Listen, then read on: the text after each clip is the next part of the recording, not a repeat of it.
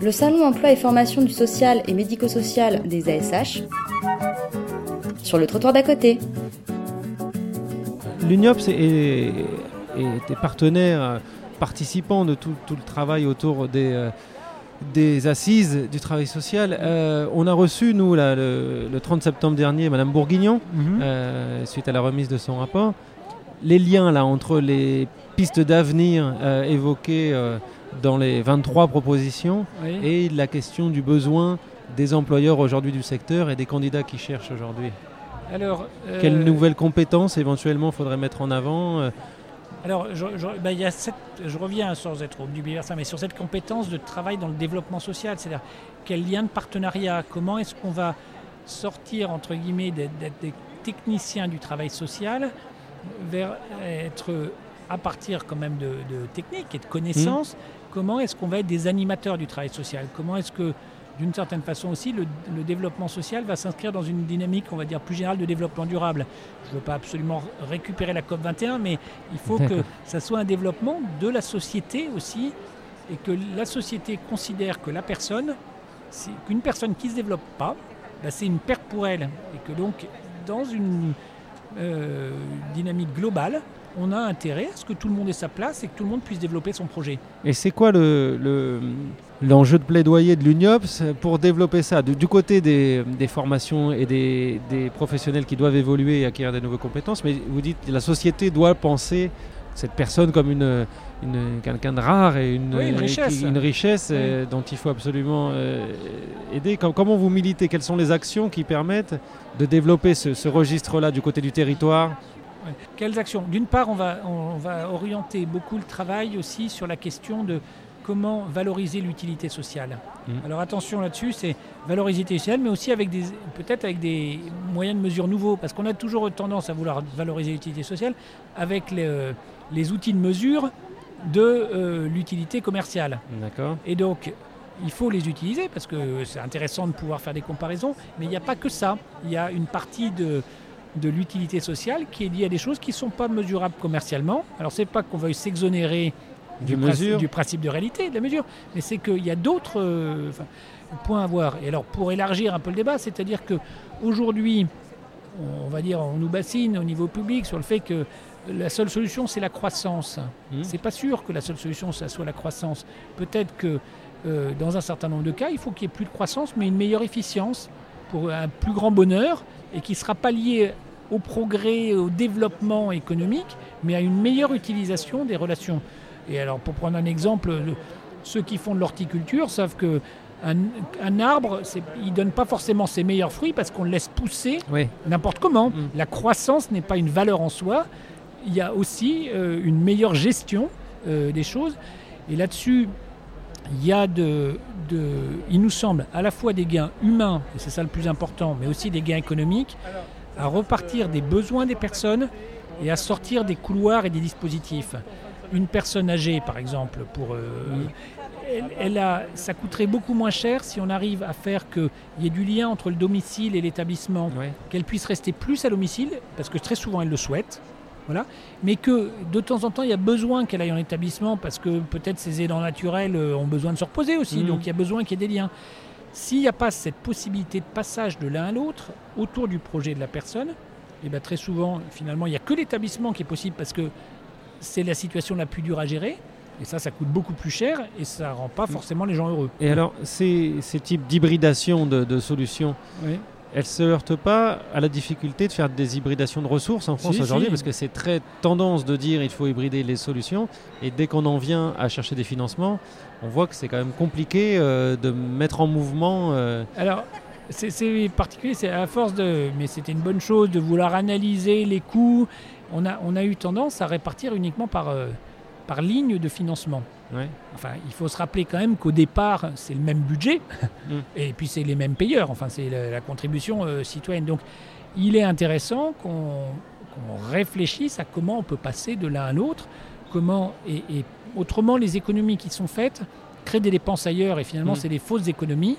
Euh, voilà, donc comment il y a de la ce qu'on appelle la fongibilité euh, entre les, les, lignes de crédit. C'est un vrai travail, mais trop souvent, on a des questions sociales qui sont gérés en fonction des- de, de la, de ces contraintes administratives Eh de la gestion financière. Je vais prendre un exemple tout bête qui est plus personnel. Essayer de créer des logements, qui, euh, du, du logement social diffus. C'est extrêmement compliqué en mélangeant à la fois du logement social et de la copropriété. Techniquement, c'est pas compliqué. Non Voilà. Financièrement, c'est super compliqué et on le fait très peu parce que financièrement, c'est Ouais. compliqué. Voilà. C'est quand même ennuyeux euh, qu'on se dise qu'on se crée des contraintes sociales parce qu'on ne sait pas gérer les finances. Les problèmes financiers. Alors que du côté de la finance, il y a beaucoup d'imagination et d'innovation pour proposer Quand des. c'est. quand- voilà, quand c'est- des nouveaux produits et tout ça. euh, Il y a eu parfois des. voilà. il y a- y, il aurait génies, besoin Souvent d'imagination. français d'ailleurs, euh, venant de grandes écoles mathématiques euh, françaises. Sur les, la question de la mesure, je voudrais juste revenir. Oui. Quels seraient les nouveaux types d'indicateurs pour essayer de donner à voir l'utilité sociale Alors, a- enfin, ça paraît utopique, mais le bien-être. Enfin, le Bhoutan, pendant un temps, avait euh, le, bonheur national brut plutôt que le produit national brut. Euh, voilà, il y a des choses comme ça autour de la, le bien-être, la satisfaction. Comment est-ce que euh, les gens considèrent qu'ils vivent mieux? Alors, il y a un certain nombre d'indicateurs qui sont proposés. Il y, a des, il y a des recherches qui sont en cours, Mm. qui proposent de prendre de nouveaux indicateurs qui vont lier qui vont tenir compte de la santé, qui vont tenir Mhm. compte de l'éducation, qui vont tenir compte de la culture, enfin d'un certain nombre de choses comme ça, et pas uniquement du produit national brut. Pour dire que c'est pas un mauvais indicateur en soi, le premier- le produit national brut, mais il est forcément questionnant. Euh, Un exemple trivial, mais moi je je me souviens de ça de mes premières années en fac en, en économie. Le professeur expliquait que si un célibataire ou une célibataire euh, emploie quelqu'un pour faire du travail à domicile, voilà, Mhm. et que magiquement la rencontre fait qu'ils s'aiment, ils se marient, Magnifique. eh bien ils font baisser le produit national brut. Alors qu'on peut imaginer que le bonheur général a augmenté, Ouais. mais parce qu'il n'y a plus de flux financier entre eux. Il va, sou- souvent, le- les conjoints vont pas se payer pour les services qu'ils se rendent, alors que tant que l'un était employeur de l'autre, ça faisait un flux financier. Et donc, ils font baisser le produit national brut, alors qu'on peut estimer que la satisfaction générale est plutôt plus grande. Voilà.